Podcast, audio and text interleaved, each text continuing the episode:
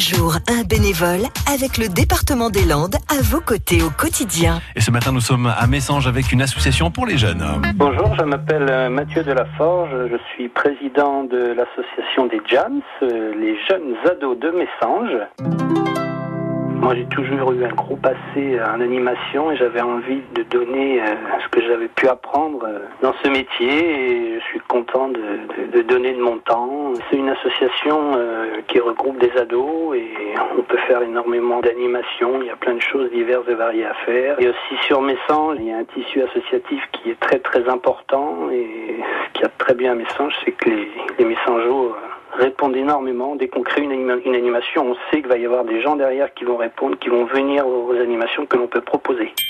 Quand on s'aperçoit que petit à petit les jeunes prennent notre place, la semaine dernière je suis arrivé à mon poste et j'ai vu qu'un jeune avait pris ma place à la plancha. Je lui ai dit tiens là, ça servi à quelque chose de faire voir comment on faisait et petit à petit les jeunes prennent le relais et c'est la suite logique on va dire. Les contraintes, bah, il y a de plus en plus d'enfants, donc il faut de plus en plus de bénévoles, il faut les motiver, il faut faire des choses qui leur plaisent pour qu'ils viennent adhérer à l'association. Réécouter et à podcaster sur l'appli France Bleu